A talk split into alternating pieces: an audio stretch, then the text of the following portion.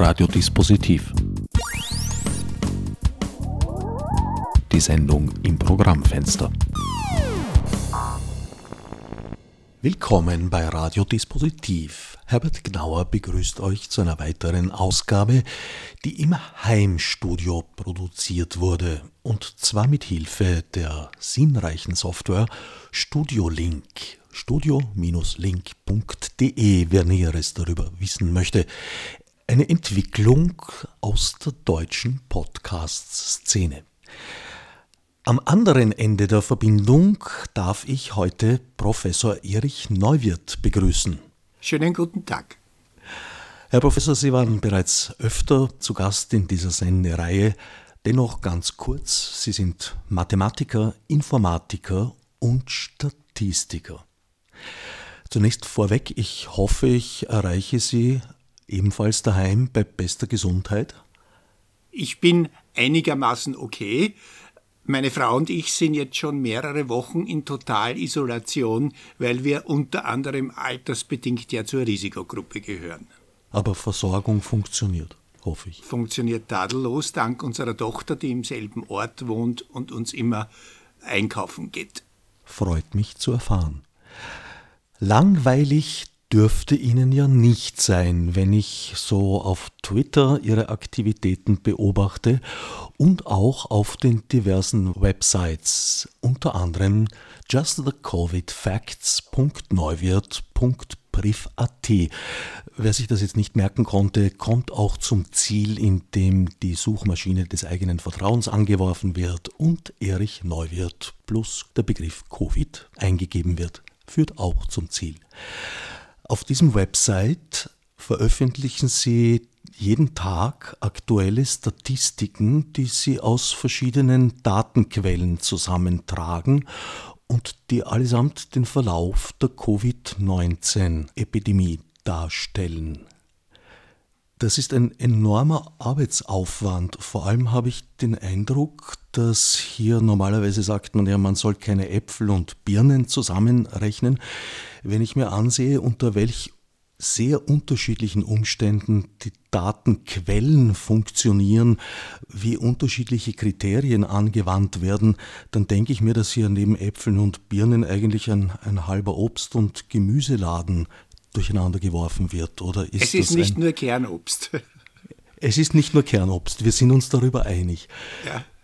Ist aus diesen Daten überhaupt für den Statistiker etwas Sinnvolles zu errechnen, zu erkennen? Sonst würde ich es ja nicht machen. Ich benutze hauptsächlich zwei Datenquellen, wobei die zweite über Umwege erreichbar ist. Die erste Datenquelle ist die Johns Hopkins University in Baltimore. Die publiziert sehr sauber internationale Vergleiche auch so, dass ich die einfach automatisiert abrufen kann und dann meine Auswertungen mache. Das Aufbauen des Systems war durchaus aufwendig, aber der internationale Teil rennt jetzt zumindest halbautomatisch. Da muss ich nur mehr sagen, Daten holen und die Auswertung machen. Deutlich komplizierter ist es bei den Daten aus Österreich, weil das Dashboard des Gesundheitsministeriums ein sich bewegendes Ziel ist. Äh, derzeit kopiere ich die Daten gerade wieder aus der Wikipedia wirklich mit Copy-Paste, hoffe aber, dass sich das wieder ändern wird, wenn die Daten konsolidiert in einem leicht abrufbaren Format zur Verfügung stehen, und zwar alle die Daten, die ich brauche. Gibt es überhaupt in Österreich äh, offizielle Daten? Ich höre viel Gejammer, dass man dann sehr wenig herankommt. Es gibt prinzipiell die Daten der AGES und die gibt es auch auf dem Dashboard des Gesundheitsministeriums. Allerdings wird da aufbereitet, wurde mehrfach geändert, was eigentlich dargestellt wird. Und damit muss ich bei jeder Änderung nachschauen, was da gerade los ist. Und insbesondere kriege ich jetzt nicht dort alle die Daten, die ich für meine Statistiken, die ich unverändert schon seit längerem mache, noch weiter brauche. Wie bringt man auf so unterschiedlichen Wegen erfasste Daten überhaupt so weit auf einen Nenner, dass man sie miteinander vergleichen und mit ihnen operieren kann? Naja, ich brauche nicht besonders viel Daten. Für, was ich bei Österreich mache, ist halt bundesländerweise die Zahl der Infizierten und Todesfälle, Hospitalisierungsfälle und Intensivstationsfälle. Ich brauche eigentlich nur diese vier Daten, aber als Zeitreihen. Und es gibt leider nicht alles als die gesamten Zeitreihen in dem Dashboard. Das Dashboard bemüht sich überhaupt mehr, eine aktuelle Zusammenfassung zu sein, aber die Geschichte, die davor liegt, wird nicht so aufbereitet, wie ich das als Statistiker gerne hätte. Die Verbreitung dieses Virus SARS-CoV-2 wie vieler anderer Krankheitserreger folgt mathematischen Modellen. Es ist eine exponentielle Kurve. Exponentielle Kurven sind grundsätzlich recht empfindsame Tiere und vor allem wenn da an der Basis herumgeruckelt wird, hat das ja für den Kurvenverlauf dann weiter oben enorme Bedeutungen. Ja, es sind mittlerweile zum Glück keine exponentiellen Kurven mehr. Sonst wär, hätten wir schon eine mittlere Katastrophe. Aber solange keine Gegenmaßnahmen eingeleitet wurden, war es schon so, dass von Tag zu Tag dasselbe Prozentsatz an Neuinfektionen dazugekommen ist. Und das ist das Charakteristikum der exponentiellen Kurven. Mittlerweile ist es nicht mehr so. Das heißt, die Wirksamkeit des Lockdowns lässt sich unmittelbar in den Daten ablesen. Das sieht man sofort an den Kurven, ja. Und es hat insofern schon seine Berechtigung, dass mittlerweile, glaube ich, alle Länder auf unterschiedlich restriktive Arten eines Lockdowns eigentlich eingeschränkt sind. Oder gibt es da noch Ausnahmen?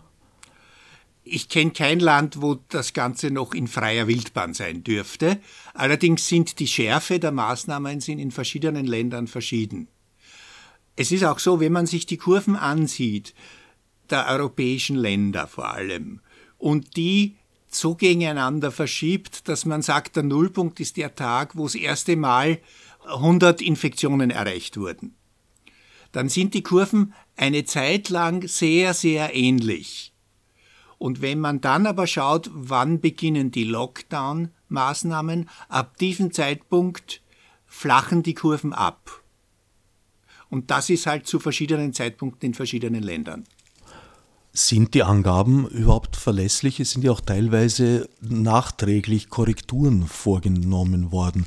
Wenn Sie sagen, für Sie spielen vor allem die Zeitabläufe auch eine große Rolle, dann müssen ja sozusagen auch historische Verbesserungen vorgenommen werden in den Modellen.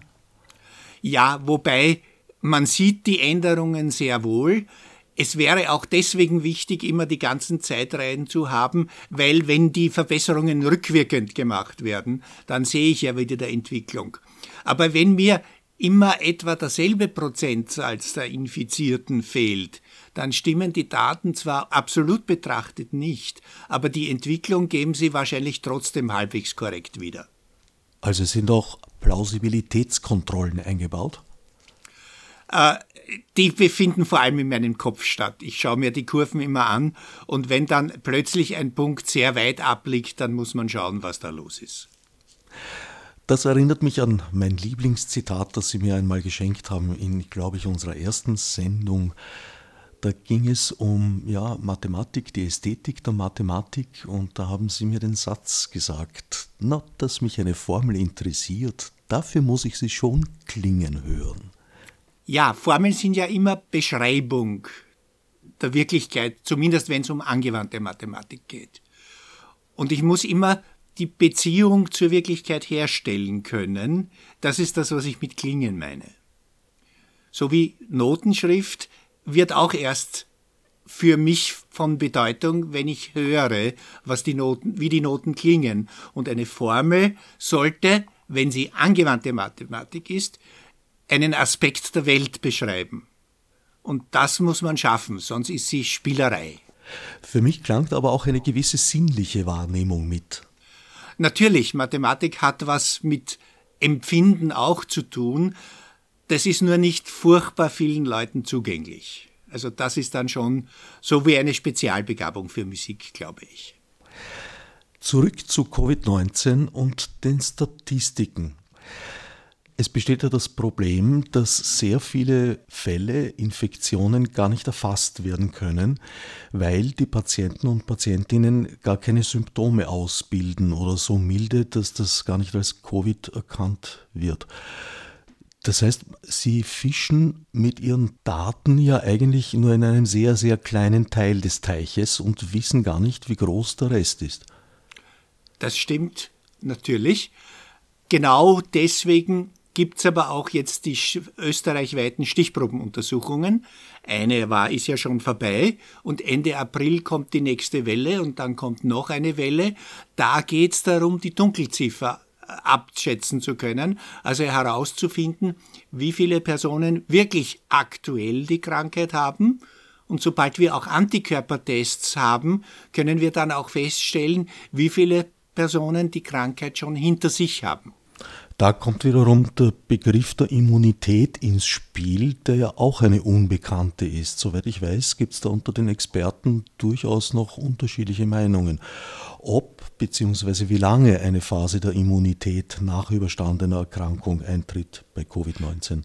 Ich habe gestern wieder was darüber gelesen, weil es gibt ja jetzt Untersuchungen aus Südkorea, wo von Zweitinfektionen schon gesprochen wird, dass also die Leute die Krankheit ein zweites Mal entwickeln. Allerdings gibt es da etliche Experten, die nicht sicher sind, ob das nicht jetzt oder beim ersten Mal sozusagen Messfehler waren. Und außerdem könnte es auch sein, auch das schreiben manche Experten, dass man auch wenn man keine Antikörper mehr hat, trotzdem eine Art Immunität hat, weil der Körper gelernt hat, die notwendigen Antikörper sehr schnell zu entwickeln. Aber da bin ich kein Experte, das wäre wirklich mit Virologen zu diskutieren. Das ist mir klar, aber ich weiß, dass Sie, wenn Sie mit Zahlen jonglieren, sich durchaus auch dahinter noch viele Gedanken machen. Es gibt zwei grundsätzliche Arten von Tests, der eine, der PCR-Test, gilt als zuverlässig und weist das Virus selbst nach, sein Vorhandensein in Körperflüssigkeiten. Der zweite Test ist ein Antikörpertest und soll feststellen, ob bereits Kontakt mit dem Virus stattgefunden hat. Dadurch, dass in diesem Fall der Körper eben Antikörper ausgebildet hat, von denen man aber eben noch gar nicht genau weiß, wie lange sie halten. Insofern auch hier eine sehr, sehr große Unsicherheit noch und, und dunkle oder, wenn man möchte, weiße Flecken auf der Forschungslandkarte. Die Tests sind unterschiedlich zuverlässig. Der PCR-Test gilt als sehr zuverlässig, die Antikörpertests glaube ich weniger. Das ist noch eins der Probleme und vor allem ist es bei den Antikörpertests ist die große Gefahr, dass man zu viel falsch Positive bekommt. Also dass der Test sagt, da gibt's schon Antikörper und in Wirklichkeit haben die Personen noch keine Antikörper. Eine der Gefahren scheint zu sein, dass ein Teil dieser Tests auf verwandte Viren auch anspricht, auf andere Coronaviren und die Antikörper dafür feststellt und das nicht von dem aktuellen Virus unterscheidet. Und wenn man das aber als in Sicherheit wiegen nimmt, die Person hat ja schon Antikörper, dann kann das sehr gefährlich werden. Denn wenn man solche Leute dann sagt, okay, ihr seid immun, ihr dürft schon wieder wie vorher normal leben, dann sind die aber in Wirklichkeit noch nicht immun und daher infektionsgefährdet. Und wenn man da nicht aufpasst, kann das eine zweite Welle werden. Treten diese Fehler und Probleme in all, allen Ländern in etwa in gleichem Ausmaß auf? Naja, die Tests sind ja schon überall dieselben. Das heißt, die Falsch-Positiv-Rate vom Test wirkt sich überall gleich aus. Der Effekt der Falsch-Positiven ist umso stärker, je seltener die Krankheit insgesamt noch in der Population ist. Aber grundsätzlich äh, die Fehlerquote des Tests ist sozusagen selbst wieder eine statistische Größe. Das ist eine wesentliche Qualitätseigenschaft eines Tests und genau darum geht es jetzt, Tests zu entwickeln, die möglichst geringe Fehlerraten haben und möglichst gering heißt möglichst unter 1% oder so. Anfangs wurden in Österreich die Tests ja nur bei Extremverdachtsfällen, sage ich jetzt mal, durchgeführt. Also eigentlich weniger zur statistischen Erhebung als im Sinn einer Akutmaßnahme, die man treffen muss oder auch nicht. Zu diesem Zeitpunkt habe ich in der Debatte sehr oft den Begriff der Pool-Tests gehört. Das heißt, man wirft die Proben von, ja, man kam da irgendwie, glaube ich, auf 20 Patienten und Patientinnen als Idealzahl zusammen, testet sie, ist niemand positiv. Gut, dann haben wir 20 Gesunde erwischt und können uns die nächsten 20 vornehmen. Wird jedoch positiv getestet, teilt man die Gruppe in zwei Teile in der Hoffnung, dass vielleicht dann eine Gruppe von Haus aus virenfrei ist und so weiter. Und so kann man im schlimmsten Fall, wenn man ganz daneben ist, muss man halt doch alle 20 Personen einzeln durchgetestet haben. Aber der Wahrscheinlichkeit nach kommt man so sehr schnell zu einem Ziel. Ja. Wissen Sie, weshalb diese Strategie nicht verfolgt wurde, meines Wissens? Weiß ich nicht genau, wobei dieses mehrfache Teilen muss man gar nicht unbedingt machen. Es reicht schon, wenn man sagt, in der 20er-Gruppe ist eine, daher teste ich alle 20 noch einmal. Was man durchrechnen kann, ist, wenn die Krankheit eine bestimmte Häufigkeit hat, welche Gruppengröße ist dann optimal in dem Sinn, dass ich insgesamt möglichst wenig Tests durchführen muss? Also wenn die Krankheit insgesamt nur 1% Prävalenz hat. Also wenn in der Bevölkerung nur 1% diese Krankheit haben, dann kann ich größere Blocks machen, als wenn sie schon etwas häufiger ist. Das ist eine simple Aufgabe, die man sogar als Matura-Aufgabe geben könnte. Gut, es stand nicht frei zur Wahl, welchen Weg man beschreitet, weil die Mittel halt auch sehr beschränkt waren und immer noch sind. Testkits, Reagenzien stehen nach wie vor nicht in ausreichendem Ausmaß zur Verfügung. Einer der vielen Punkte, wo man sehr eklatant vor Augen geführt bekommt, äh, wofür der Markt dann letztlich eben doch nicht sorgt. Ja, also die ursprüngliche Ankündigungen mit den, vom Herrn Bundeskanzler mit den 15.000 Tests, dort sind wir ja immer noch nicht. Das Letzte, was ich gehört habe, aber das ist jetzt wieder nicht eine wissenschaftlich kontrollierte Neuigkeit, ist, dass wir derzeit von den Reagenzien und den Labors her eine Kapazität von 14.000 pro Tag haben. Die aber nicht ausgenützt wird zurzeit. Ich muss mir die Daten erst wieder anschauen. Wir, wir rücken immer näher, aber ich weiß nicht, ob wir dort schon sind. Sie haben vorher einen Stichprobentest erwähnt, der in Gemeinschaft mit dem Sora-Institut durchgeführt wurde, der Test der 1500. Wie waren denn die Ergebnisse aus Ihrer Sicht? Hat das die vorhandene Ansicht bestärkt oder hat das etwas geändert? Na, der Test, es waren ja unter den 1500 nur sechs infizierte Fälle. Das heißt aber auch, da sind wir auch an die Grenzen der Statistik gestoßen, da kann man nicht mehr sehr genau schätzen. Für mich war der Schluss daraus, der rechtfertigbar ist.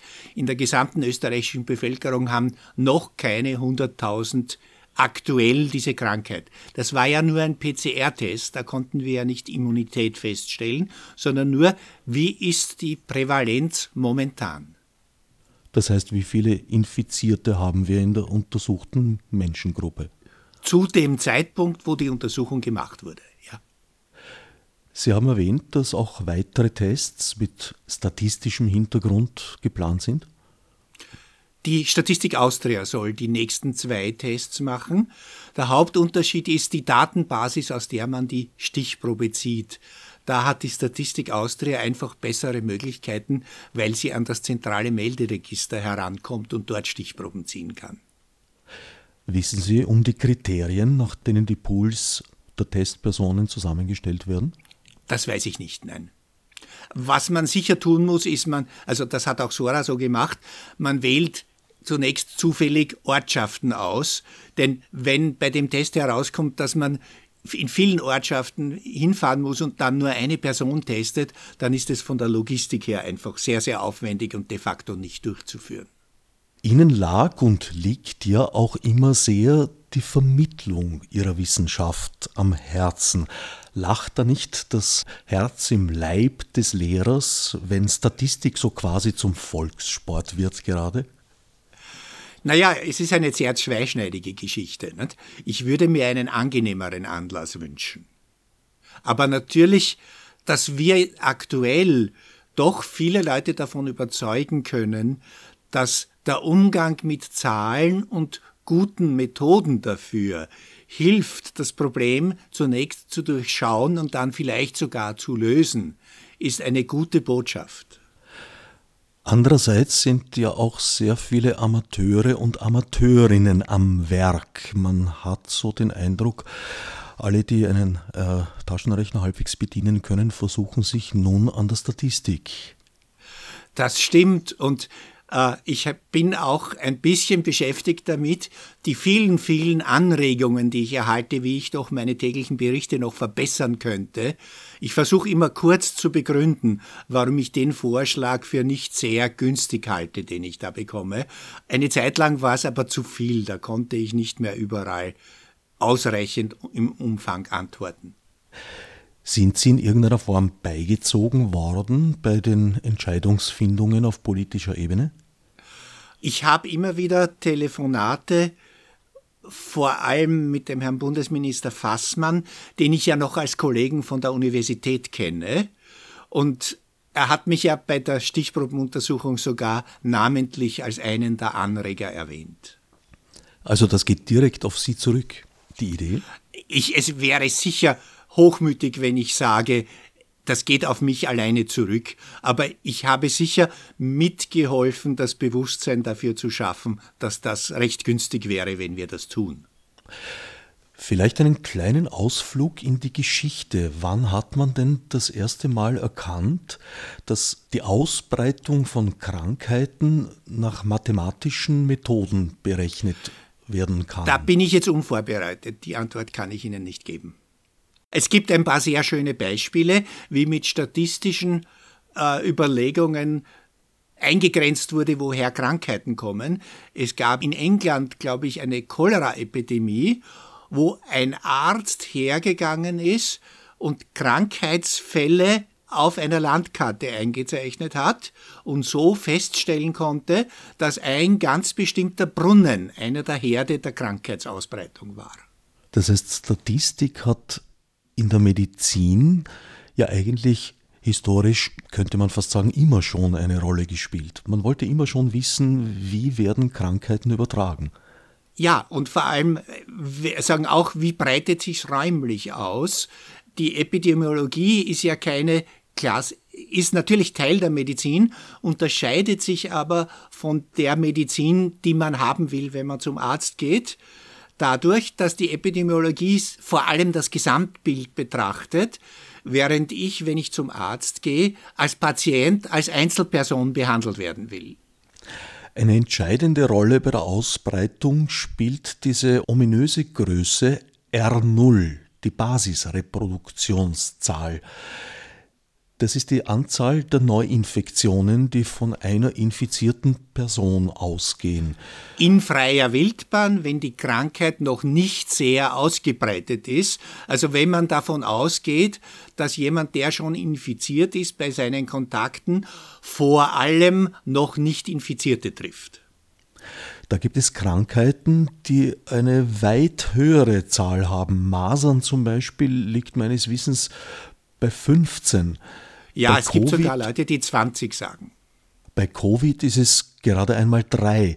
Was macht die Gefährlichkeit dieser Krankheit aus? Trotz dieser eigentlich verhältnismäßig niedrigen ja, Zahl. Der sehr starke Verlauf, die relativ hohe Todesrate und die Tatsache vor allem, dass es noch keine Schutzimpfung gibt. Masern ist deswegen nicht mehr so gefährlich, weil man Schutz impfen kann. Und dann ist zwar R0 hoch, aber die meisten Personen, die ein Infizierter trifft, sind schon immun und daher kommt es nicht zu einer Krankheitsübertragung. Interessanterweise habe ich da eine Wandlung in der Bewertung miterlebt. Ich bin Jahrgang 1961 und kann mich erinnern, in meiner Kindheit galten Masern, ja, das hatte man halt irgendwann und das war normal und Masern, ja, Masern, halt Masern. Hingegen Scharlach hat damals Panikmodus ausgelöst. Also da wurden dann die Sitznachbarn in der Schule in Quarantäne geschickt und Klassenzimmer ausgestellt und ganze Klassen daheim gelassen. Heute hat sich das äh, eher umgedreht. Da wird Scharlach als relativ harmlos und gut bekämpfbar dargestellt, während Masern ja tatsächlich eine relativ hohe Todesrate hat und daher eine gefürchtete Krankheit äh, ist, als es vor 50 Jahren der Fall war. Die Frage ist immer, welche Gegenmittel hat man? Wie stark kann man denn, wenn die Krankheit da ist, die Folgen eindämmen? Und das ist bei Covid-19 halt vorläufig noch nicht der Fall. Da können wir fast gar nichts. Lässt sich aus der Statistik eine Prognose ableiten, ob wir Covid je wieder loswerden oder wird uns das begleiten und wir werden es halt hoffentlich irgendwann einmal in den Griff bekommen? Dazu sind zwei Sachen entscheidend, wo es noch keine Antworten gibt. Das erste ist, schaffen wir eine Impfung? Können wir die Leute immunisieren? Und das zweite ist, welche Behandlungsmethoden haben wir schon? Bei beiden wird noch sehr geforscht und es gibt noch keine endgültigen Ergebnisse. Wobei ich die Taktik jetzt bei vorhandenen Medikamenten auch zu forschen gar nicht schlecht finde, als völliger Laie da bin ich genauso Laie. Aber natürlich, äh, da geht es vor allem darum, Nebenwirkungen abzuschätzen. Und es gibt ja dieses eine Medikament, für das Trump immer Propaganda macht, scheint in sehr vielen Fällen starke Nebenwirkungen zu haben. Und da muss man natürlich aufpassen, ob man dann nicht das Kind mit dem Bad ausschüttet. Gut, Trump, wie immer ein, eine Größe für sich, wirft jetzt sozusagen der WHO die Fehler vor, die er begangen hat. Zurück nochmal zu R0. Wir sind jetzt eigentlich dort angelangt, wo wir vor einigen Wochen gesagt haben, da müssen wir unbedingt hin. R0 ist 1. Das heißt, jeder Infizierte, jede infizierte Person infiziert eine weitere. Das werden aber dadurch immer weniger der, äh, ja, Teile der Bevölkerung teilimmun sind, möglicherweise auch von vornherein immun sind, gibt es ja bei vielen Krankheitserregern. Auch da weiß man noch viel zu wenig, wobei ich jetzt, jetzt bricht der pizzelige Mathematiker in mir durch. Wovon wir jetzt reden, das ist nicht R0. R0 ist die Eigenschaft der Krankheit, wie sie sich in freier Wildbahn, also keine Immunisierung und gar nichts ausbreitet. Wovon wir jetzt reden, das heißt R-effektiv. Unter den gegebenen Umständen, wie, wie viele Personen steckt eine infizierte Person an. Und das entwickelt sich positiv bei uns. Das entwickelt sich derzeit positiv, wobei, wie man das genau schätzt, ist eine durchaus anspruchsvolle Aufgabe, denn äh, wenn eine Person zwei weitere Personen ansteckt, kommt es darauf an, in welchem Zeitraum das ist. Die Verlaufskurve schaut völlig anders aus, wenn das innerhalb von zwei Tagen oder innerhalb von zehn Tagen geschieht. Man kann das also aus der infizierten Kurve alleine nicht herausschätzen. Man braucht noch zusätzliches Wissen über die Dauer der infektiösen Phase. Hätten Sie Vorschläge, wie die Datenerfassung effizienter geschehen könnte und vor allem in einer Weise, dass sie leichter vergleichbar ist, auch zwischen einzelnen Ländern? Also ich glaube, dass da die Daten, erstens einmal werden wir da nichts schaffen. Da sind die Daten, die Länder viel zu sehr autonom und alle in der Krisensituation, da ist die internationale Koordination ja wahrscheinlich sehr schwierig. Die Daten, die ich kriege, sind durchaus brauchbar. Das Problem ist eher, dass man mehr daran arbeitet, die Daten so gut zur Verfügung zu stellen, dass möglichst viele Statistiker und Mathematiker ohne viel Datenschaufelei damit arbeiten können. Also ich habe sehr viel Zeit damit verbracht, meinen Datenhereinfluss so zu organisieren, dass dann die Auswertung halbwegs schnell gehen kann und auch über die Zeit hinweg vergleichbar ist. Wie könnte eine sinkende Kurve weiter verlaufen? Der Wunschtraum ist, dass die auch exponentiell abnimmt. Das heißt, wenn jeder nur mehr innerhalb von, sagen wir mal, einer Woche, wenn nur mehr zwei Infizierte eine weitere, eine weitere Infektion hervorrufen, dann haben wir nach zehn Tagen nur mehr die Hälfte oder nach einer Woche nur mehr die Hälfte und nach einer weiteren Woche nur mehr ein Viertel der Infizierten und so weiter. Das wäre der Fall, wenn zum Beispiel eine überraschend große Bevölkerungsgruppe von Haus aus immun wäre. Das wäre so, ja. Aber darüber wissen wir eben überhaupt noch nichts. Da müssen wir auf den ersten zuverlässigen, großflächigen Antikörpertest warten. Irgendwann einmal am Anfang habe ich äh, die seltsame Auffassung gelesen und gehört, mehrfach, dass dieses Virus ja eigentlich gar nicht töten wolle. Nun ja, ich spreche mal Viren einen, einen Willen eigentlich grundsätzlich ab. Aber nun ja, es wird sich vielleicht herausstellen, aber selbst bösartigste, gerade die bösartigsten Krankheitserreger wie zum Beispiel die Erreger der Pest, haben eine dermaßen aggressive Taktik, dass sie ihre Wirte ja ausrotten, bis auf die, die eben von Haus aus immun sind. Das ist so ziemlich der einzige Grund, warum in Deutschland nach der großen schwarzen Pest überhaupt noch Bevölkerung vorhanden war. Ja, und das sind einfach, das ist Evolution, dass es halt zum Glück bei vielen Krankheiten auch Gruppen gibt, die von vornherein dafür immun sind oder die Immunität sehr, sehr schnell entwickeln können. Hier liegt also nach wie vor eine, eine Hoffnung. Natürlich, wobei ich, also ich hoffe lieber auf Fortschritte in der Medizin, dass wir das doch halb, halbwegs bald eine Impfung bekommen.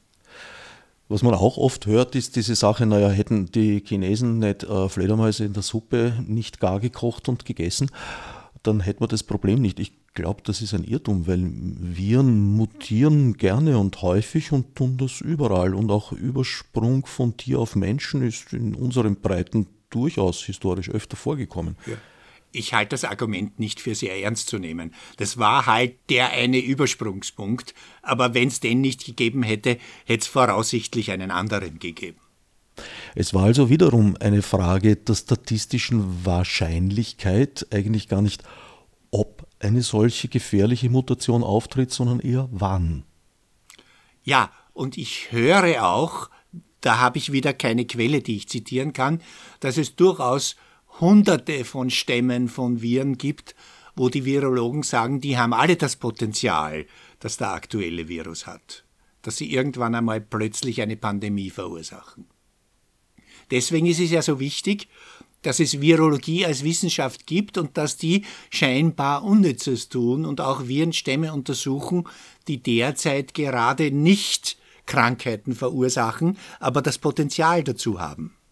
Haben Sie den Eindruck, dass sich das in den Vorsorgemaßnahmen widerspiegelt, diese Bedrohung? Puh, jetzt wird es politisch. Äh, was man gehört hat in letzter Zeit, ist, dass die, gerade das, was in der Vorsorge doch mehr Geld gekostet hat, bisschen eingespart wurde.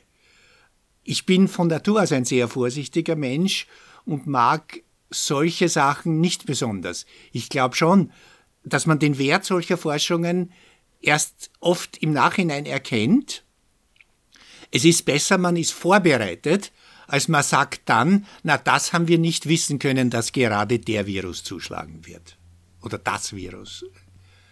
Ja, aus meiner Sicht ist es, glaube ich, schon auch ein wenig symptomatisch, dass unser Gesetzeswerk, das sich mit Epidemien befasst, aus Kaisers Zeiten stammt.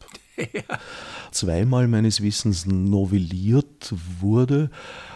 Aber eine der wesentlichsten Bestimmungen, nämlich die für Entschädigungen wegen Geschäftsentgang, zählte ja zu den ersten Maßnahmen der Bundesregierung, das außer Kraft zu setzen, wenn ich mich recht erinnere. Ja, das hat mich auch verblüfft. Sie meinen also, ohne Medikament wäre eine exponentiell sogar sinkende Kurve erreichbar? Wenn wir lang genug warten und genug Leute krank geworden sind und, das ist das Entscheidende, auch doch relativ viele Leute daran gestorben sind, dann ist das durchaus erreichbar. Also die, die Zahl der Neuinfektionen, dass die dann exponentiell abnimmt. Es ist aber die Frage, wie lang ist der Weg dorthin? Äh, es gibt die mathematischen Modelle, die heißen SIR-Modelle, wo man das durchspielen kann mit fiktiven Annahmen. Ich habe mir so ein Modell, das aber ein sehr kleines Modell ist, ja, das ist nicht hohe Wissenschaft, sondern ein Versuch, was abzuschätzen, angeschaut. Und da kommt man durchaus auf mehrere Jahre, die es dauert, bis sich das Ganze so stabilisiert hat, dass wir die sogenannte Herdenimmunität erreichen, dass also so viele Leute immun sind, weil sie die Krankheit gehabt haben, dass die Replikationsrate 1 ist oder drunter bleibt. Da sind wir jetzt bei diesem viel strapazierten Begriff der Herdenimmunität. Hm. Sie haben in einem Post geschrieben, dass man ihn nicht ausschließlich negativ besetzen sollte. Nein, Herdenimmunität heißt, dass das, wovor, wovor wir vorher gesprochen haben, die effektive Reproduktionszahl so klein ist, weil all die, die infiziert sind, vor allem schon Immune treffen. Und dann wird die Zahl der jeweils Erkrankten nicht mehr mehr wenn der Immunitätsanteil der Bevölkerung hoch genug ist. Den Zustand nennt man Herdenimmunität. Es ist die Frage, wie man den erreicht. Es ist also kein Kampfbegriff, den sich Boris Johnson ausgedacht hätte, bevor er eines Besseren belehrt wurde. Er hat es missinterpretiert. So, ja, vor allem, ich glaube, er hat die falschen Ableitungen davon ja. getroffen. Wie Sie bereits erwähnt haben, habe ich ja auch den Eindruck, dass im Prinzip die Maßnahme der Quarantäne, die sehr auf Kosten unserer Bürgerrechte geht. Es wird, glaube ich, noch äh, einige Anstrengungen erfordern, sie wieder zurückzuerobern in ihrer Gänze, aber trotzdem unter dem Strich erfolgreich war und uns einiges erspart hat hier.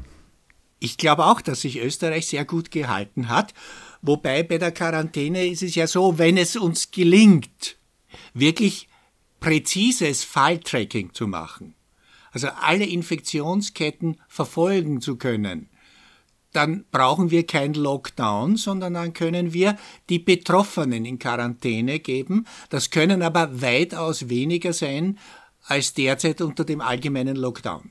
Das heißt, es sind präzisere Auswahlmethoden möglich. Ja, man kann viel enger abgrenzen, wer in Quarantäne gehen muss. Aber die Application, die, die jetzt propagierte App, wird dafür alleine nicht reichen. Und natürlich wirft die jede Menge Datenschutzprobleme auf. Drängt sich jetzt natürlich die Frage auf, fast eine Gretchenfrage dieser Tage, was halten Sie von dieser App?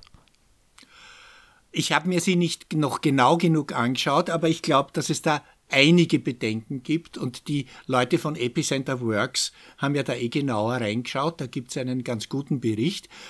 Es ist zum Beispiel so, dass es heißt, anonym, aber bevor ich noch bestätige, wenn ich die App nur das erste Mal starte, schickt die schon meine IP-Adresse in die Welt hinaus, bevor ich noch bestätigt habe, was die tun darf. Die Beurteilung von Epicenter Works stammt allerdings aus einer Zeit, als ihnen der Source Code noch nicht vorgelegen ist. Meines Wissens ist das noch im Gange gerade. Neub und Epicenter Works haben ihn erhalten, ja. Ja, wobei äh, eine Bekannte von mir hat einfach nur geschaut mit, mit einem sozusagen Spionwerkzeug, was geht an Daten raus. Das kann man ja auf, auf jedem Handy sofort. Und da war es eben so, also die hat gesagt, sie hat eindeutig gesehen, da gibt es bereits Datenverkehr, bevor sie zugestimmt hat. Für mich ist eigentlich die größere Frage, was macht das mit unserer Gesellschaft, wenn wir uns an derartige Tools zu gewöhnen beginnen? Da sehe ich auch die große Gefahr. Das ist wie der Frosch nicht? im lauwarmen Wasser, das langsam erwärmt wird. Solange es langsam erwärmt wird, bleibt er sitzen bis zu seinem bleibt Tode. Er sitzen und er verpasst den letzten möglichen Absprungszeitpunkt. Diese Gefahr sehe ich sehr massiv. Vor allem werden derartige Applikationen und Maßnahmen nach Covid-19 sehr gut argumentiert werden können, also zumindest scheinbar. Ich fühle mich da an diese Debatte erinnert, als es darum ging, ob Funkstreifen mit Schnellfeuergewehren, einer militärischen Waffe, ausgestattet werden sollen. Da kam dann auch sehr schnell mal, wenn man nämlich sagte, bitte, worauf fußt das, auf welchen Tatsachen, was ist denn passiert? Eigentlich nichts. Kam dann sehr schnell, äh, naja, muss immer erst etwas passieren und in diesem Fall äh, käme dann auch noch der Nachsatz, naja, es ist ja gerade erst was passiert. Also ich glaube, es wird wirklich sehr schwer sein, ein Bewusstsein dafür zu schaffen, dass man solche Tools vielleicht äh, sinnvoll einsetzen kann über einen gewissen Zeitraum. Selbst das bin ich nicht restlos überzeugt. Aber dann schauen sollte, dass man sie wieder los wird. Ja, ja man sollte schauen, bei allen Daten, die ich hergebe, muss man zwei Fragen stellen. Wer nimmt diese Daten oder was macht er? Und die Zusatzfrage, und wie lang werden die aufgehoben? Abschließend zu diesem Themenkreis bin ich heilfroh, dass äh, das Angebot von Palantir, sich im Gesundheitssektor in Österreich umzutun, dankend abgelehnt wurde. Ich glaube, das wäre ein ziemlich schlimmer Schritt gewesen, weil Max Schrems hat ja sehr richtig gesagt, gut, die Rotkreuz-App, die kann ich mir wieder löschen vom, vom Handy. Ich wünsche mir einen Überwachungsstaat, mit dem das ginge. Palantir wäre, glaube ich, gekommen, um zu bleiben. Da stellt sich dann ja auch das Problem, was genau nistet sich da auf meinem Handy ein? Weiß ich das überhaupt? Und kann ich es loswerden, wenn ich will? Im Grunde macht Palantir auch nicht so sehr viel anderes als Sie. Sie machen es teils mit anderen Methoden. Sie verwenden statistische Methoden. Palantir setzt eher auf Big Data. Sehen Sie da eine gewisse Verwandtschaft? Naja, Big Data ist auch eine Art von Statistik. Nur wenn die Daten einmal zu viel werden, dann muss man die statistischen Methoden modifizieren. Aber die Grundideen sind immer noch dieselben. Es gibt ja die scherzhafte Definition, was ist Big Data? Und die Antwort lautet, Big Data ist, wenn es nicht mehr in Excel reinpasst. Wie viel ist das? Oh, eine Million Fälle mit je 10.000 Variablen. Na, das ist schon ganz schön. das sind dann Datenmengen, wo man äh, ja erst wieder statistische Methoden anwenden muss, um ihrer Herr zu werden oder Frau. Ja. Das Problem ist, dass ein Teil der Statistik, die induktive Statistik, die wurde konzipiert ja, für Datenumfang von maximal ein paar hundert Fällen. Und diese Methoden sind einfach nicht mehr adäquat, wenn man Millionen von Fällen hat. Das heißt, Statistik skaliert nicht unendlich, wie man so schön sagt? Nein. Äh, Signifikanztests kann man bei riesigen Datenmengen schlicht und einfach vergessen, weil da ist alles signifikant. Die Nullhypothese lautet immer, es gibt keinen Unterschied. Und de facto heißt es aber, der Unterschied ist nicht besonders groß bezogen auf die Stichprobengröße. Wenn ich aber jetzt Millionen Fälle habe, dann ist bei der klassischen Statistikmethodik auch bereits ein Unterschied von einem Hundertstel Prozent signifikant. Das ist aber irrelevant. Man muss dann bei statistischen Ergebnissen unterscheiden zwischen Signifikanz und Relevanz. Wodurch ergibt sich dieses Paradoxon, dass bei der Statistik mit einem sehr, sehr, sehr großen Sample nicht die Qualität, die Genauigkeit, die Präzision steigt, sondern im Gegenteil, dass dann irgendwann einmal ein kritischer Punkt erreicht ist, wo es kippt. Na, die Präzision steigt ja der, der Antworten. Die Frage ist nur, brauche ich die Präzision überhaupt? Wenn ich Körpergrößen messe, brauche ich es auf Hundertstel Millimeter genau? Und genauso brauche ich Prozentsätze. Will ich Unterschiede auch noch von einem Hundertstel Prozent? Interessieren mich die überhaupt noch? Es ist immer dann, man muss die Qualität der Fragestellungen etwas abändern. Das heißt, äh, zu große Präzision kann verdecken, worum es eigentlich geht. Man sieht den Wald vor lauter Daten nicht? Ja. Oder auch vor Analyseergebnissen, nicht nur vor Daten. Ich kenne auch das gegengesetzte Ende. Ich habe Diplomarbeiten gesehen, da wurden Regressionsgerade durch drei Punkte gelegt, was auch grober Unfug ist in Wirklichkeit. Und ein Signifikanztest bei zweimal einer Million Fällen hat auch wenig Bedeutung. Irgendwann führt sich also dann quasi ad absurdum. Ja, die statistische Methodik wurde für eine bestimmte Größenordnung von Datenmengen ursprünglich konzipiert.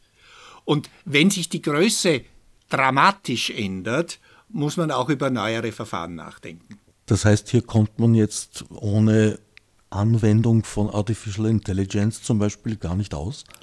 Artificial Intelligence ist in vielen Fällen modifizierte Statistik. Und vor allem ist bei Artificial Intelligence eingebaut, dass die Datenmengen dynamisch sind, immer was dazukommt und die Erkenntnisse, die man aus den zusätzlichen Daten gewinnt, in das Verfahren eingebaut werden. Das sind die selbstlernenden Verfahren, dass die auf neue Daten auch reagieren und die Entscheidungsregeln dadurch vielleicht modifizieren. Das ist aus meiner Sicht der springende Punkt, das selbstlernende Moment, wobei darin natürlich wieder eine Gefahr einer sehr hohen Fehlerquote liegt. Ähnlich empfindlich wie exponentielle Kurven sind natürlich auch selbstlernende Algorithmen, weil wenn neuronale Netze zum Beispiel im Spiel sind, gar nicht nachvollziehbar sind, in welche Richtung sie sich entwickeln. Und vor allem, Statistik hat damit begonnen, dass man Modelle entwickelt hat und dann die Daten und die Modelle zusammengeführt hat, aber dass immer noch das Verständnis des Modells wesentlich war ein Teil der Artificial Intelligence Verfahren oder der neuronalen Netze erzeugt Modelle, die man nicht mehr versteht, wo keinerlei Theorie dahinter steckt, sondern die nur data-driven heißt es dann, sind, also nur aufgrund der Daten Regeln ableiten. Man soll nicht ohne Daten Aussagen über die Welt machen, man soll aber nicht, auch nicht nur aufgrund von Daten, ohne den Versuch, eine Erklärung hinter den Daten zu finden, versuchen, ein Weltmodell aufzustellen. Ist die Statistik jetzt quasi an ein Ende gekommen? Nein, sie muss sich nur anpassen an die neuen Gegebenheiten. Data Science ist die moderne Variante von Statistik, würde ich sagen.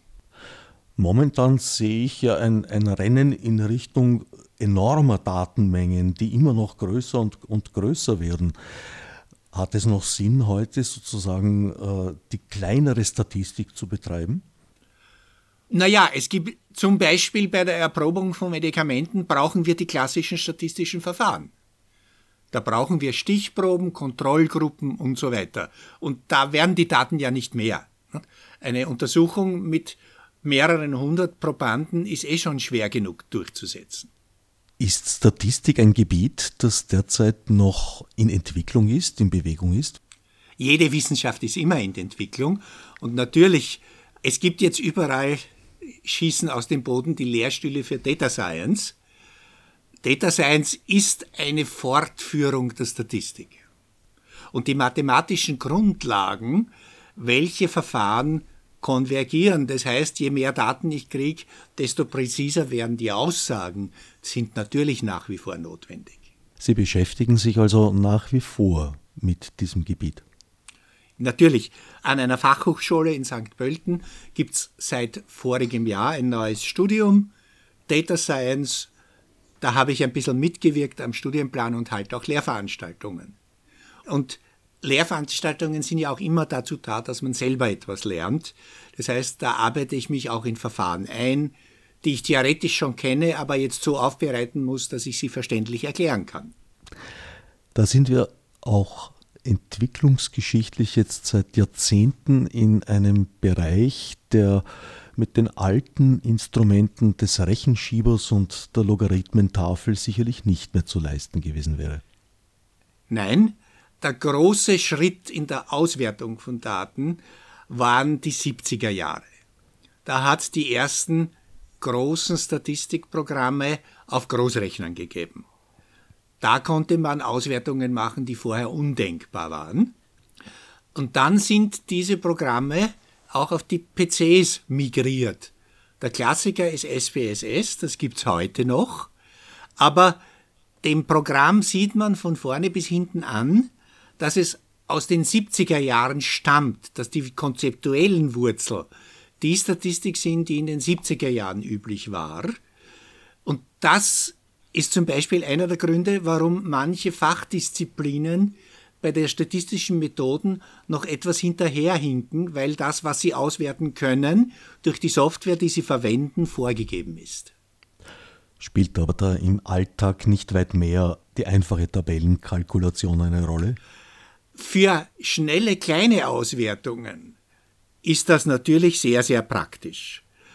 Wenn ich aber aufwendigere Modelle habe, die jetzt ja leichter rechenbar sind, dann wird das schwieriger. Also die Form von Statistik, die man beispielsweise in einer AHS-Oberstufe lernen sollte. Die ist mit Excel leicht handzuhaben. Äh, Wenn es darüber hinausgehen soll, brauche ich doch etwas stärkere Werkzeuge. Ließe sich sagen, dass die Statistik aus der Mathematik herausgewachsen ist, so wie jetzt Data Science aus der Statistik wächst, und dass dieser Sprung ohne die Informatik, ihr drittes Standbein, niemals möglich gewesen wäre? Also die Statistik, die es heute gibt, wäre ohne Rechnerentwicklung nicht möglich gewesen.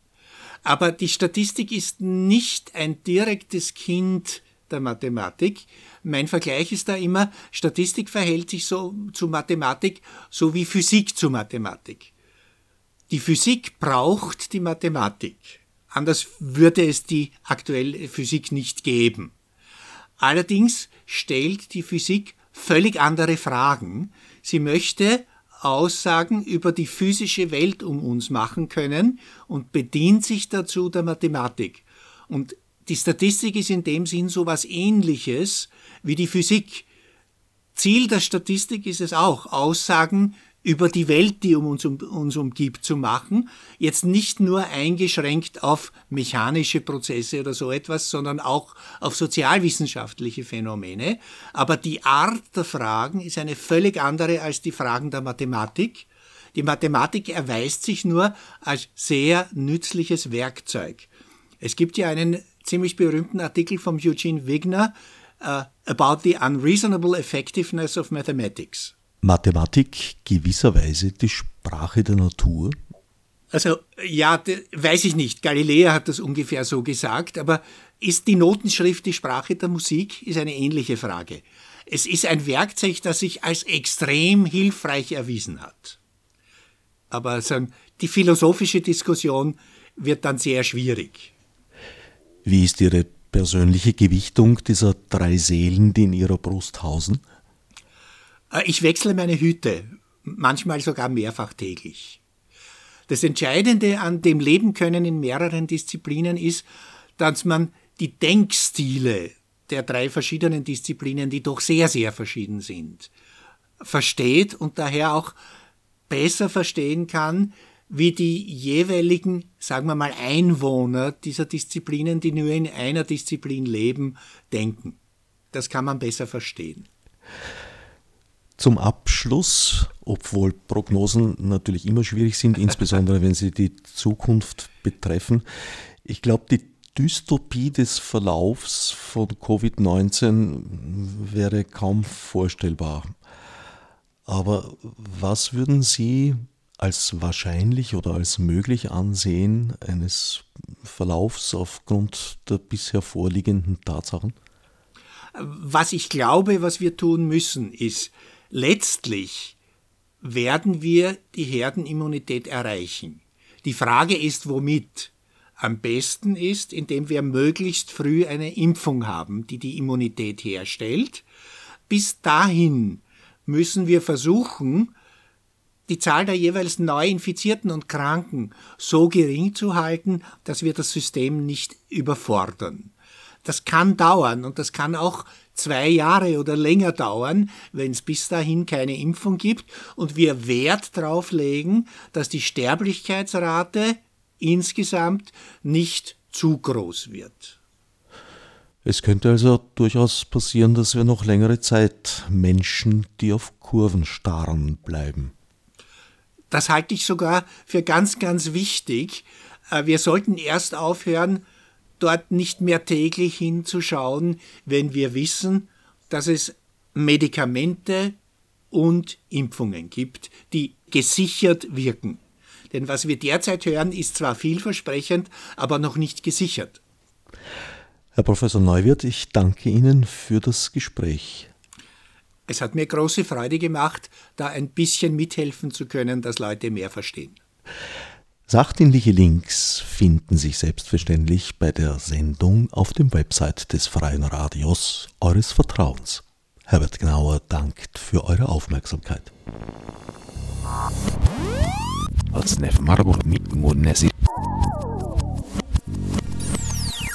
Fichte subsidiar